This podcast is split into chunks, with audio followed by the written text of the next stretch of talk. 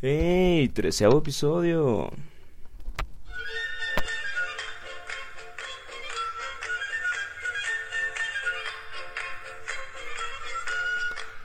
Treceavo episodio. Yo les dije que iban a empezar con los números raros. Sí, treceavo, treceavo, treceavo, treceavo. Ok, tres. El episodio número trece, vaya. Yo, yo les dije que iba a ser complicado, que los números iban a aumentar su dificultad. Pero pues nada que no podamos superar. Nada que no podamos superar, vaya. Eh, pues nada, vamos a iniciar este, este podcast, este episodio, pues diciéndoles que hace como, como un año, hace como dos años, no me acuerdo, fue un concierto. Fue un concierto y pues, este eh, me encontré una chava. Esta chava, pues, eh, tiene una particularidad. Eh, tenía un cepillo de dientes en la boca eh, antes de empezar el concierto.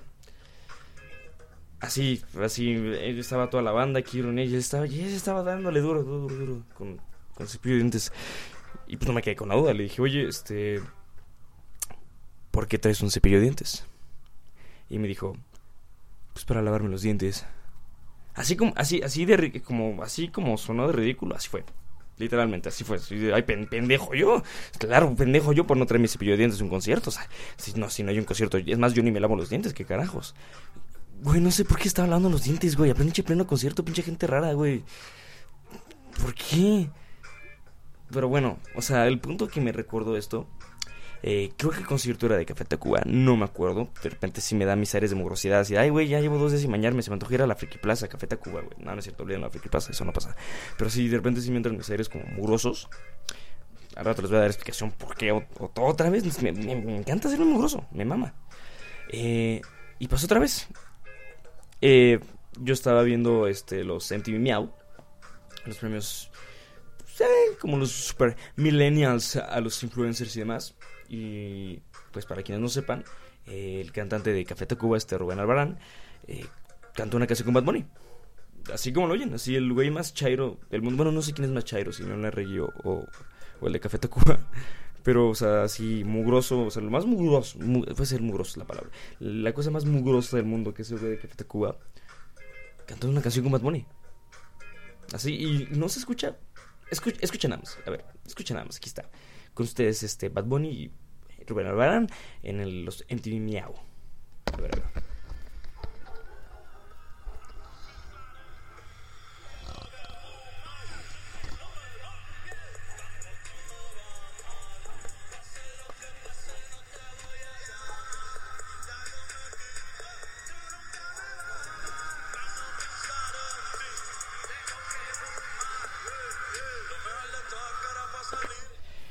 Ok, yo sé que se escuchó medio gacho ese audio.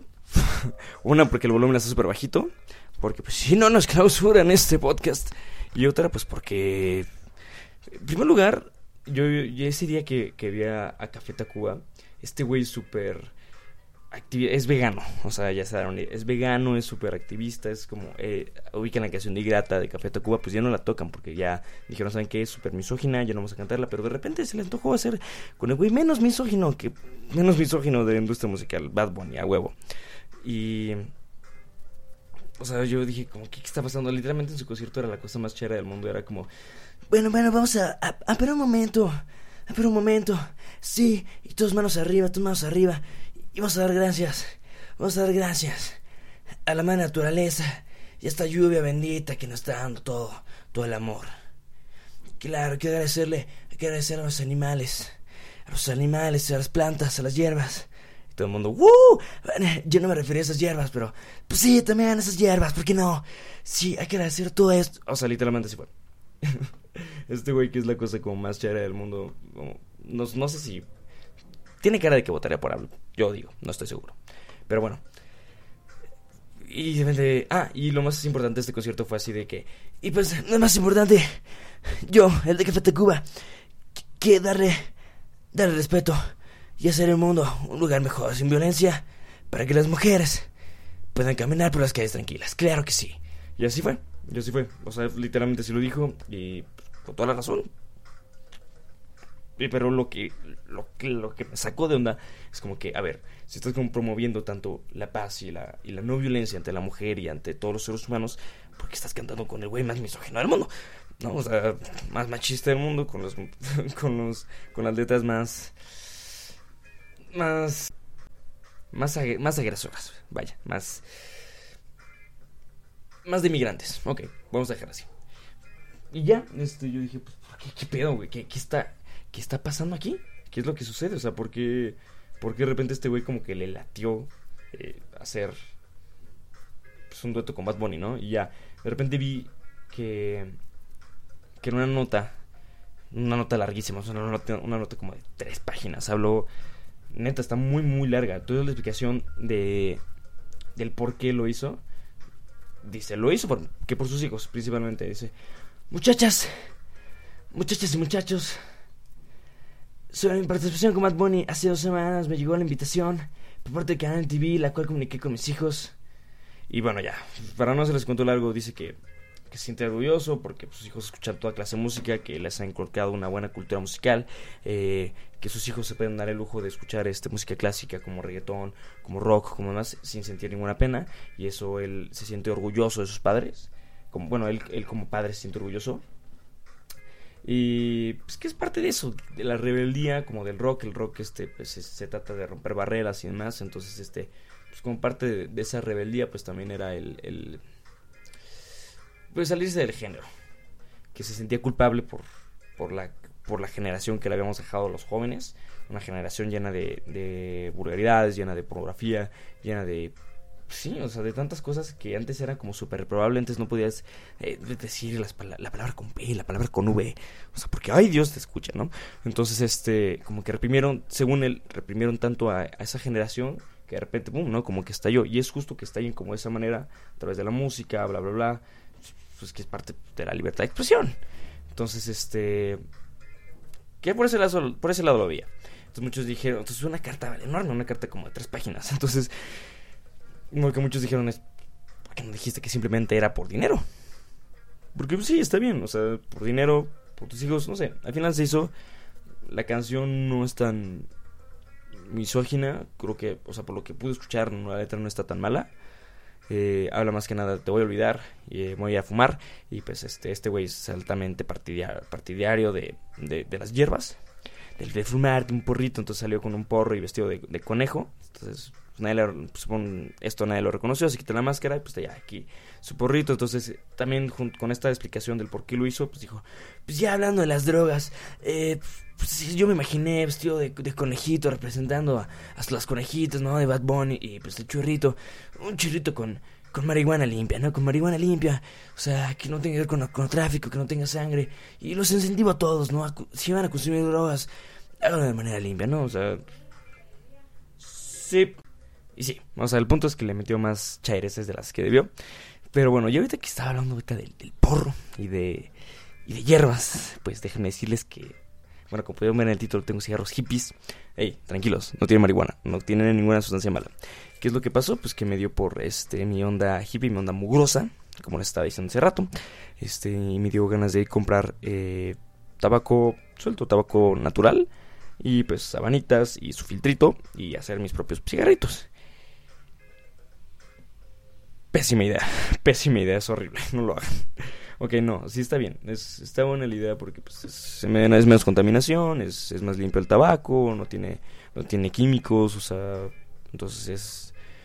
Tú sabes lo que estás fumando, ¿no? Entonces, lo único que sí da un chingo de huevas es hacer tus porritos. O sea, neta, sí da un chingo de hueva. Y es difícil, es difícil. Yo, yo, a mí no me salen, no me salen. O sea, ya me está saliendo bien, ya, ya lo estoy haciendo mejor. Pero es difícil porque, pues, güey, uno no sabe, güey, ¿qué pedo?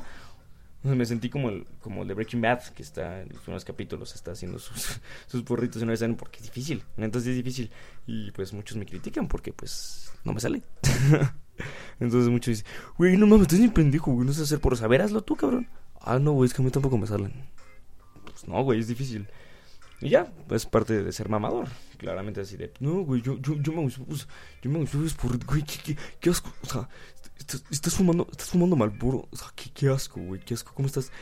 esas cosas trans, transgénicas, güey, qué, horror, güey. ¿Sabes cuántos químicos tiene? O sea, si ves que tiene una rata, güey, o sea, no mames. Tienes que tiene un bebé, güey. ¿Has visto la, la, de la garganta, güey? Es la peor de todas. No, no, no, güey. Yo, o sea, yo por eso, eh, yo, cargo con mi bolsita de tabaco, güey. Tú, tú 100% natural, hermano, 100% natural. Siempre yo, no mames, güey, tampoco. O sea, la verdad es que sabe muy, muy bien. El tabaco natural sabe muy rico. Sabe bien. Bueno, para los que les gusta fumar. Eh, no fumen. Es importante, no fumen. Eh, pasando a otro tema.